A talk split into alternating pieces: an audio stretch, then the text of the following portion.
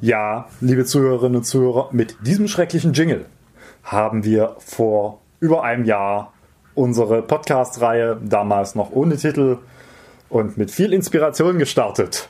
Es ist überraschend, dass wir heute nach über 20 Podcast-Folgen die 21. aufnehmen können und immer noch motiviert sind. Und über die ein oder andere politische Überraschung der letzten Tage werden wir auch im heutigen Podcast reden. Werte Kolleginnen und Kollegen, was ist denn das für ein Käse? Haben Sie eigentlich mal bedacht? Selbst in Sachsen. Schon alleine diese bodenlose Frechheit. Das ist doch aber nicht der Maßstab. Ja, da bin ich ja gespannt. Herzlich willkommen. Wir haben keinen Geburtstagskuchen und auch keine Fanfare für die heutige Folge. Wir hatten euch ja schon mit den ein oder anderen Outtake vor Weihnachten beglückt, sodass das auch ausfällt. Und wir heute uns schnöde mit Sachthemen beschäftigen. Lisa freut sich schon, denn wie in den vergangenen 20 Folgen hat sie eine Vielzahl von Fragen und Anregungen, um mein mal weniger oder mal mehr profundes Wissen zu den verschiedenen Themenbereichen hier rauszukitzeln. Mal schauen, was es heute wird.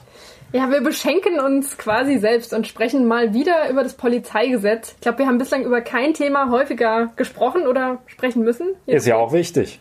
Ja, fangen wir an. Vergangene Woche hat das Bundesverfassungsgericht geurteilt. Und ich glaube, es war eine große Überraschung, die auch Wellen geschlagen hat, die bis hier nach Sachsen getragen hat. Fangen wir mal an. Das Bundesverfassungsgericht hat geurteilt, dass die Pkw-Kennzeichenkontrolle teilweise verfassungswidrig ist. Jetzt erklär uns doch mal bitte, was bedeutet das?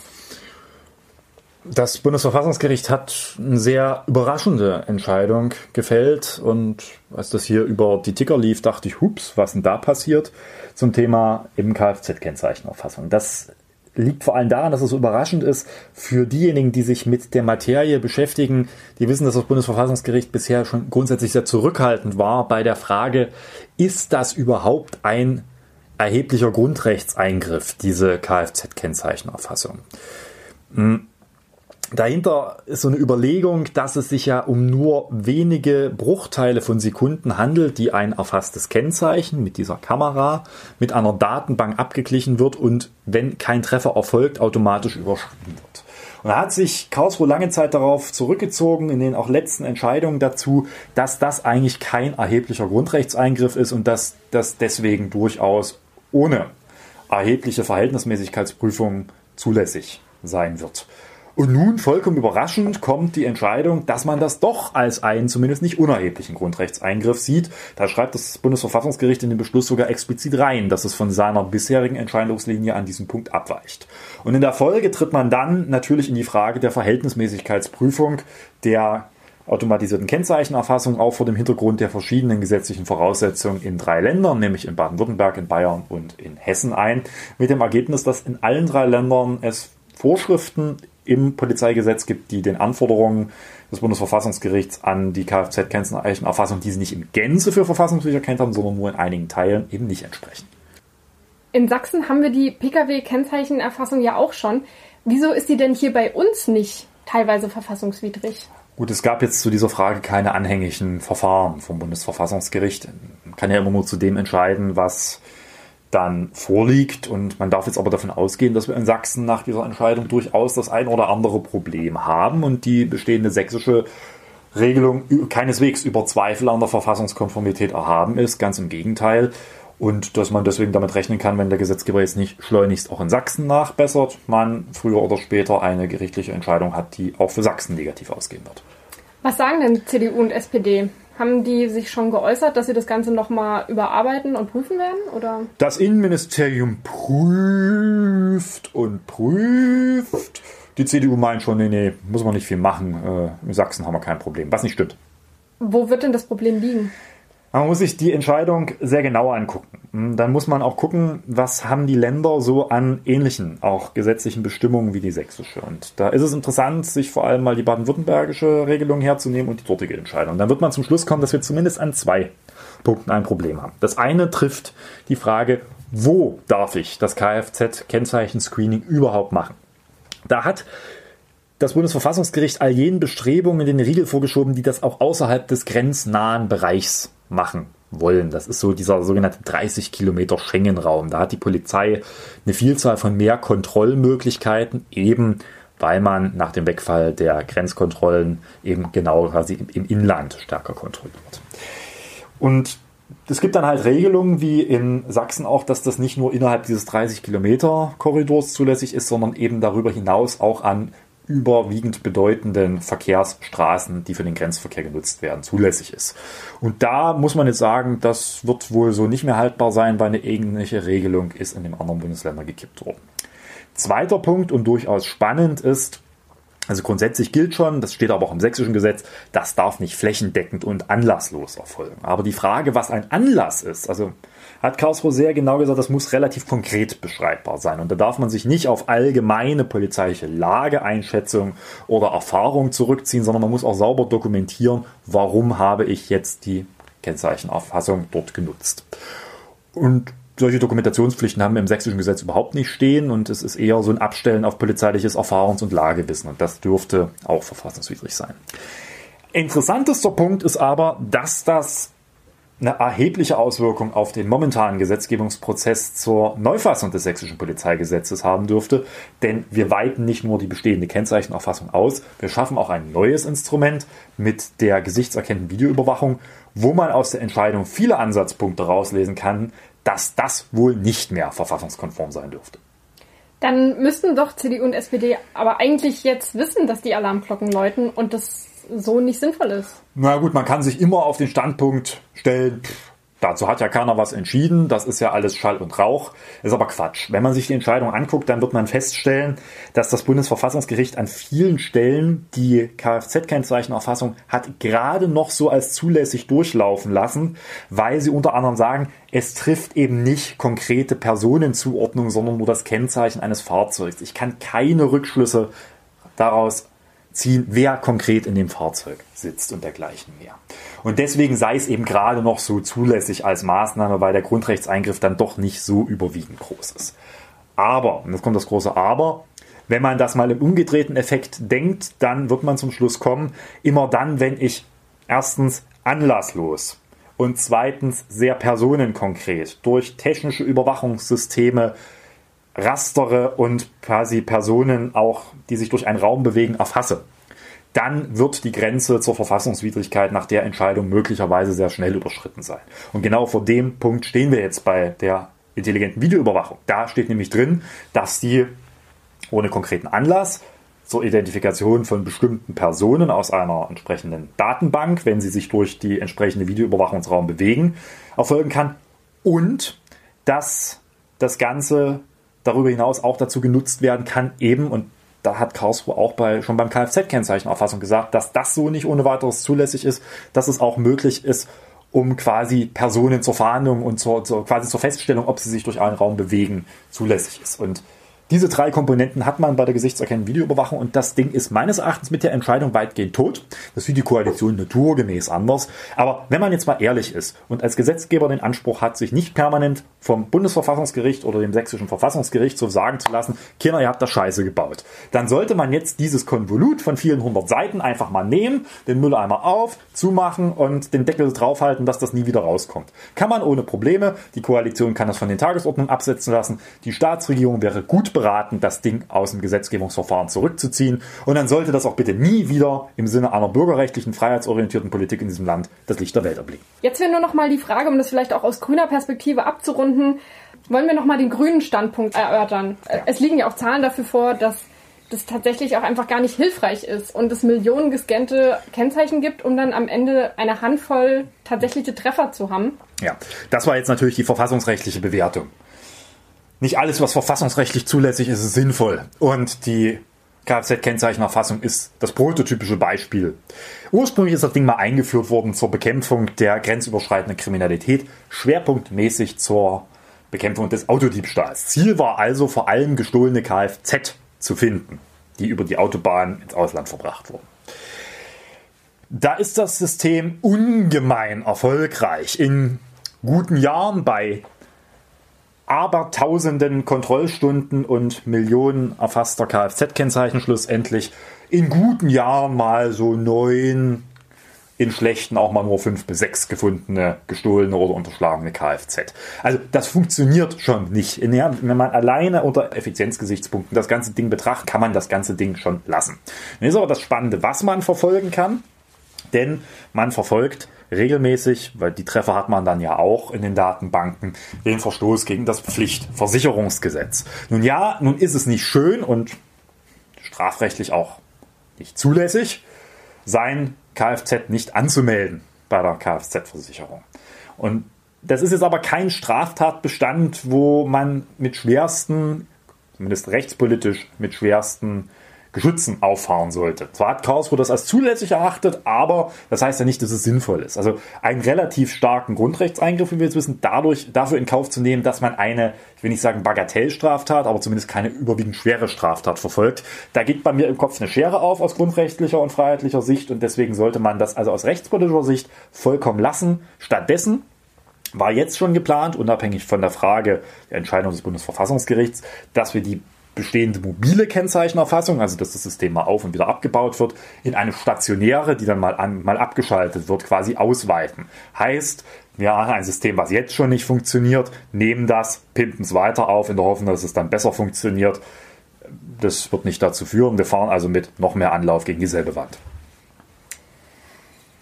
Kommen wir noch auf die restlichen Aspekte zu sprechen, die das neue Polizeigesetz so mit sich bringt. Wir haben ja auch an anderer Stelle schon darüber gesprochen, dass Bodycam und Kennzeichnungspflicht noch so auf der Wunschliste von CDU und SPD stehen.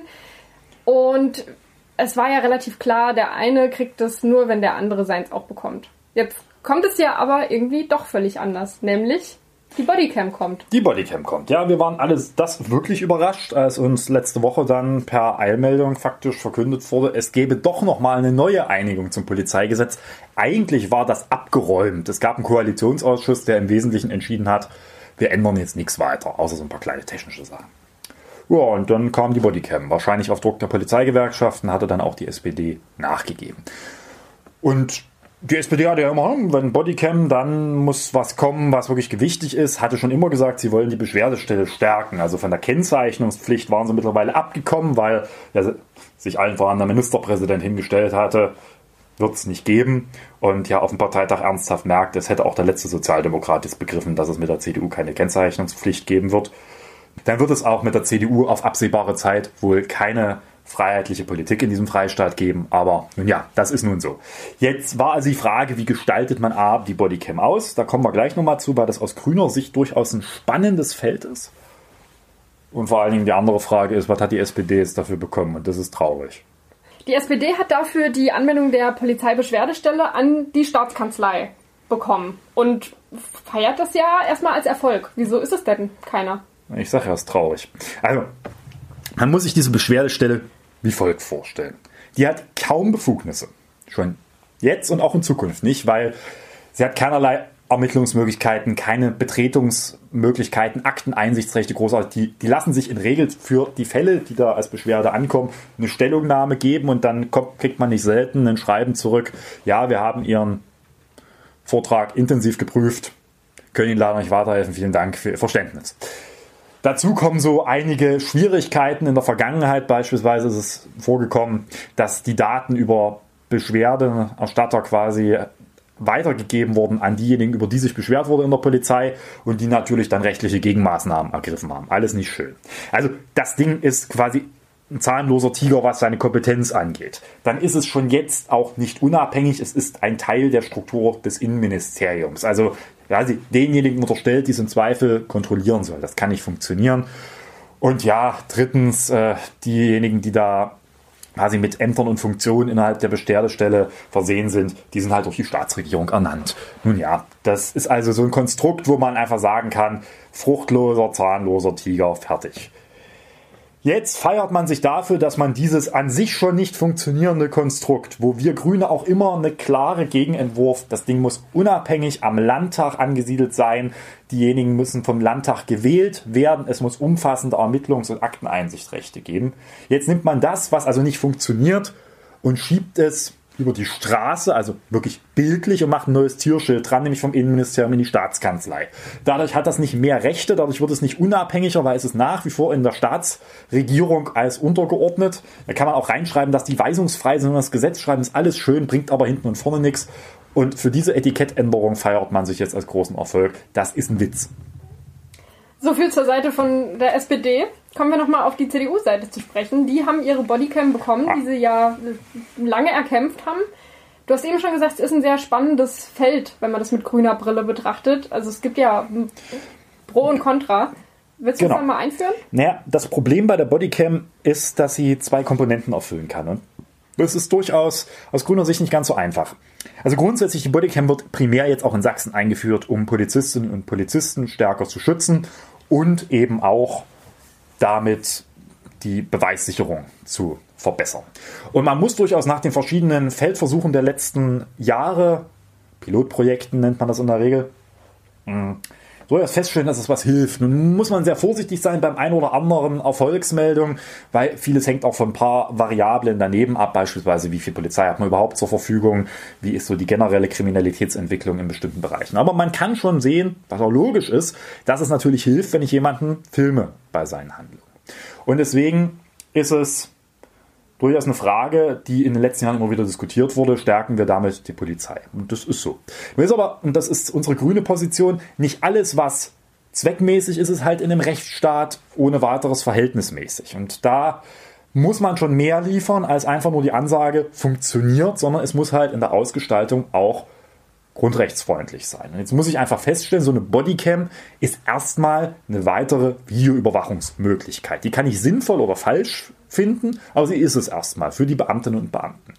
Und damit ist es ein weiteres Eingriffsrecht gegenüber Bürgerinnen und Bürgern. Auch das kann ich sinnvoll oder falsch finden, aber es ist es erstmal. Das gilt es festzustellen. Und jetzt ist die Frage, wie gestalte ich das in der Folge so aus, dass ich nicht nur einen quasi Mehrwert für die Polizei habe, ohne dass es einen Schutz von Grundrechten stärker gibt, und da spielen so drei Faktoren eine Rolle, wo man sogar sagen kann, wenn man die drei Faktoren und die drei Kriterien erfüllt, dann kann eine Bodycam sogar eine freiheitssichernde Maßnahme sein. Und in einigen Ländern der Welt ist sie sogar eingeführt worden, um vor allem polizeiliches Handeln zu dokumentieren. Und das sind im Wesentlichen drei große Punkte. Zum einen ist es die Frage, wann wird diese Bodycam ein- oder ausgeschaltet? Also sie hat keinerlei freiheitssichernde oder also bürgerrechtsfreundliche Ausgestaltung, wenn es einzig und allein im Ermessen des Polizisten oder der Polizistin liegt, das Ding ein- oder auszuschalten. Dann wird es nämlich passieren, dass sie immer dann, wenn es für sie brenzlichere Situationen sind, in der Regel die Kamera nicht einschalten oder gar ausschalten. Da wird als Einwand gerne vorgebracht, naja, dann gibt es halt entsprechende Dienstvorschriften, der Verstoß dagegen ist ein Disziplinarverstoß und kann geahndet werden. Nun ja, hier reden wir aber meistens über Vorgänge, die im Bereich der also wenn es zum Streitigkeiten mit der Polizei gibt, im Bereich des 340 Strafgesetzbuch, also der des äh, Körperverletzungsdelikte durch Amtsträger, also Körperverletzung im Amt geht. Und da ist die Strafandrohung nicht gerade milde. Entsprechend nimmt man wahrscheinlich dann lieber den Disziplinarverstoß in Kauf, weil man es abgeschaltet hat, anstatt die Dokumentation eines möglicherweise vollkommen unverhältnismäßigen polizeilichen Handelns. Von daher ist das eine schwierige Frage. Wenn es funktionieren würde, dass quasi das Gegenüber sagen kann, und du schaltest jetzt mal an, würde das allerdings vielleicht aus bürgerrechtlicher Perspektive viel Mehrwert bieten, ist allerdings mit den Persönlichkeitsrechten der Beamten und Beamten nicht in Einklang zu bringen. Und ein Dauerdurchlaufen, das quasi das Ding immer filmt, das ist unter Datenschutzgesichtspunkten, da würde der Datenschutzbeauftragte auf- und abspringen dabei. Also schwierige Gemengelage, aber wenn man eine Bodycam irgendwo in der Mitte ausgestalten könnte, würde sie einen Mehrwert bringen. Dann gibt es noch zwei andere Kriterien, die man sich angucken muss. Das eine ist, wo wird gespeichert? Also stellen wir sicher, dass die Daten auch manipulationsfrei, unabhängig gespeichert werden, sodass die dann auch integer sind. Das kann man ausgestalten. Frage, aber immer wieder Diskussionspunkt. Und das dritte ist, hat derjenige, der gefilmt wurde, also das polizeiliche Gegenüber, wie es immer so schön heißt, denn auch Anspruch, diese Filme einzusehen und dann auch weiter zu verwerten, beispielsweise für entsprechende verwaltungsgerichtliche Verfahren oder strafprozessuale Verfahren. Wie viele dieser Punkte sind denn geklärt? Das ist jetzt eine spannende Frage. Wir kennen den Änderungsantrag noch nicht. Gleichwohl am Donnerstag der Innenausschuss tagt zu der Frage. Ich vermute, keins der drei ist in einer bürgerrechtlichen Perspektive ausgestaltet. Und damit kommen wir dann eben, da schließt sich der Kreis dazu, dass es sich eben in Anführungsstrichen nur, vielleicht um eine zweckmäßige, aber eben um eine Maßnahme handelt, die vor allen Dingen die Eingriffsrechte der Polizei stärkt. Und damit fügt sich das in diesen ganzen, ganzen großen Koloss sächsisches Polizeigesetz ein, wo es immer nur mehr Rechte und Befugnisse für die Polizei gibt. Es ein Grundmisstrauen gegenüber Bürgerinnen und Bürgern dort entfaltet und es ist die nächste Maßnahme on top. Und stattdessen es kaum freiheitssichernde und bürgerrechtssichernde Maßnahmen auf der Gegenseite gibt, weder im konkreten Ausgestaltung wie bei der Bodycam noch im Großen und Ganzen. Ich hätte sogar noch mit Kompromissen verständlicherweise leben können, die im Gegenzug hießen, wenn du mich filmen kannst, dann kann ich deinen Namen oder deine Nummer erkennen, wer du bist. Dann bräuchte man eine Kennzeichnungspflicht. Das wäre ein auf dem Bazar ein wirklich äquivalenter Preis gewesen und nicht diese zahlenlose Beschwerdestelle. Und somit bleibt kurzum, wenn man als Grüne eine rechtsstaatliche, freiheitssichernde Position vertritt, dann muss für eine Bodycam auch entweder eine bürgerrechtliche Komponente da sein innerhalb des Systems oder eben ein Äquivalent geschaffen werden. Und beides kann ich momentan nicht erkennen und damit bleibt es die nächste Aufsattlungsmaßnahme in diesem Polizeigesetz. Und das halte ich für falsch. Kommen wir zum ja. zweiten Thema, das äh, nicht unbedingt erfreulicher ist und auch wieder Polizei beinhaltet. Und zwar reden wir über die Critical Mass, die es gab hier in Dresden. Eine Fahrradfahrerinnen mit großem I-Demo, die hier in Dresden stattgefunden hat. Und da hat das Eingreifen der Polizei für Aufsehen gesorgt. Warum? Ja, also Critical Mass ist ja sowas, was in vielen Städten existiert und im Kern ja vor allen Dingen Fahrradfahrer und Fahrradfahrer sind, die sich an einem bestimmten Tag in der Woche treffen, um gemeinschaftlich da mal ein paar Runden zu drehen. Es ist immer so eine, schon die Frage, warum die das tun, ist das jetzt eine politische Kundgabe oder fahren die nur gern Rad? Das ist immer eine durchaus umstrittene Frage. Und an der hangeln wir uns jetzt mal ganz kurz lang, weil das ist momentan der Knackpunkt in Dresden. Also, ein Anlass ist eine verkehrspolitische Entscheidung, dass der rechtskonservative Blockadeblock, den wir jetzt hier in Dresden haben, einfach eine fahrradfreundliche Maßnahme im Stadtrat gekillt hat. Und seitdem ist wieder das Thema Radfahren in Dresden ein großes Thema. Und entsprechend haben diese seit jeher stattfindenden Mass wieder eine Bedeutung erlangt. Und bei den beiden letzten Malen ist die Polizei nicht gerade freundlich mit ihnen umgegangen. Und das liegt auch daran, dass man sicherlich sich nicht ganz klar ist, was das eigentlich ist, aber zum anderen, dass die Polizei da auch nicht gerade, ja, sagen wir mal, freundlich gestimmt war. Also eine schwierige Gemengelage. Wir haben ja eine Debatte darüber, was ist eigentlich eine Critical Mass, was ist eine Versammlung. Und wir sind momentan dabei, auch zu unterfragen, ob die Polizei da bei der Einschätzung sonderlich klug vorgegangen ist, vor allem weil sie anschließend versuchte, polizeiliche Maßnahmen dann gegen Teilnehmerinnen und Teilnehmer einer solchen Critical Maß durchzuziehen. Alles sehr ungünstig gelaufen, ist allerdings auch ein bisschen schwieriger. Also immer sehen, es gibt diese Möglichkeit der Verbandsfahrt nach Straßenverkehrsordnung. Da bilde ich einen geschlossenen Verband, wenn ich genügend Fahrzeuge bzw. Fahrräder zur Verfügung habe und kann in diesem Verband auch beispielsweise die komplette Breite dann entsprechend nutzen an der Fahrspur. Haken an der Sache ist, das ist eine straßenverkehrsordnungsrechtliche Ausnahmebestimmung, die jetzt erstmal nichts über den Charakter sagt. Und dann kommt auf der anderen Seite das Versammlungsrecht. Das Versammlungsrecht beschreibt eine Versammlung in der Regel als eine Zusammenkunft von mindestens drei Personen mit dem Ziel einer öffentlichen Meinungskundgabe. Ich fasse es jetzt mal sehr kursorisch zusammen. Und nun ist die Frage, was ist eine, so eine Critical Mass, die es in Dresden schon die ganze Zeit gab, was aber eher so, wir fahren mal fahrradmäßig durch die Gegend, sicherlich mit einem kleinen politischen Hintergedanken auch, aber jetzt nicht mit vordergründig. Ist das jetzt noch diese Verbandsfahrt oder ist es, weil man auch sehr, sehr deutlich dazu aufgerufen hat, dass das jetzt eine Protestmaßnahme gegen die Entscheidung des Dresdner Stadtrates ist, eine Versammlung? Und jetzt kommt man das große Problem, dass die Frage, ob an eine Versammlung ist, nicht eine Entscheidung ist, die ich subjektiv, ob ich das sein will, treffe, sondern die sich nach objektiven Kriterien richtet. Und da wird es halt schwierig zu entscheiden, dass das keine Versammlung ist. Und jetzt hat aber die Polizei kurioserweise entschieden, wir machen mal ein Teil als Versammlung und dann fährt ein Block hinterher, der ist keine Versammlung. Naja, also man hat sich meines Erachtens, so ganz klar bin ich mir da auch noch nicht, nicht sonderlich klug angestellt. Vor allem hat man aber als Polizei sehr, nun ja, darauf Einfluss genommen, dass der Versammlungsverlauf oder der Critical Mass Verlauf jetzt nicht sonderlich schön war. Also mit teilweise Kontrollen, mit äh, Leuten, die angehalten wurden, mit auch Minutenlanger minutenlang Sirenenbeschallung. Also da hat man schon den Anschein, da ging es nicht mehr um die Frage versammlungsrechtlicher Natur, sondern einfach nur, wir müssen jetzt hier irgendwas machen. Und ja, ich bin gespannt, was mir dann die Staatsregierung auf meine Fragen dazu antwortet, wie sich die Polizei da verhalten hat. Du hast eine kleine Anfrage dazu. Genau, das ist eine kleine Anfrage, die ist auch schon in den sozialen Netzwerken gut gelaufen, kann unten nochmal eingesehen werden. Warum ist diese Unterscheidung denn so wichtig, ob es sich um eine Versammlung oder eben um eine solche Verbandsfahrt handelt? Welche verschiedenen polizeilichen Maßnahmen ergeben sich denn daraus, die ergriffen werden dürfen? Naja, im Versammlungsrecht muss man sehr, sehr milde sein als Polizei, was die Maßnahmen angeht. Da darf ich nur bei erheblicher Gefährdung auch wirklich einschreiten. Das nennt man auch Polizeifestigkeit des Versammlungsrechts. Nicht alle, jede polizeiliche Maßnahme Polizeigesetz darf ich da eben nicht ergreifen, sondern nur die, die im Versammlungsrecht zugelassen sind. Beim allgemeinen Straßenverkehr gilt dann, ich kann als Polizei halt im Rahmen der StVO und des Polizeirechts jedwede Maßnahme machen, also komplett die Versammlung stoppen und dergleichen mehr, also nicht die Versammlung, sondern die Ansammlung in diesem konkreten Fall stoppen und dann eben auch mit Maßnahmen vollziehen. Das ist mh, hm, so ein bisschen im Abgrenzungsfall eben schwierig. Mich stört vor allem, dass man selber eine komische Differenzierung vorgenommen hat und dass man hätte das einfach auch ein bisschen weniger konfrontativ klären können. Ja, man kann natürlich auch sowas als Versammlung anmelden. Das hat jetzt der ADFC am Wochenende getan. Und dann ist auch von vornherein klar, wo die Reise hingeht. Also eben eine spannende, auch versammlungsrechtliche Abgrenzungsfrage. Und ich bin gespannt, wie die Polizei das äh, zumindest die letzten Wochen angeblich gelöst hat. Das müssen wir jetzt beantworten. Wir werden euch, was das angeht, auf jeden Fall auf dem Laufenden halten und wären damit am Ende der heutigen Folge angekommen. Und deswegen wäre auch wieder die Frage, welches Mitbringsel hast du für heute dabei? Ja, sehr gerne möchte ich auf eine Veranstaltung hinweisen. Dass wir dieses Jahr Wahljahr haben, dürfte euch als politisch interessierten Publikum bekannt sein.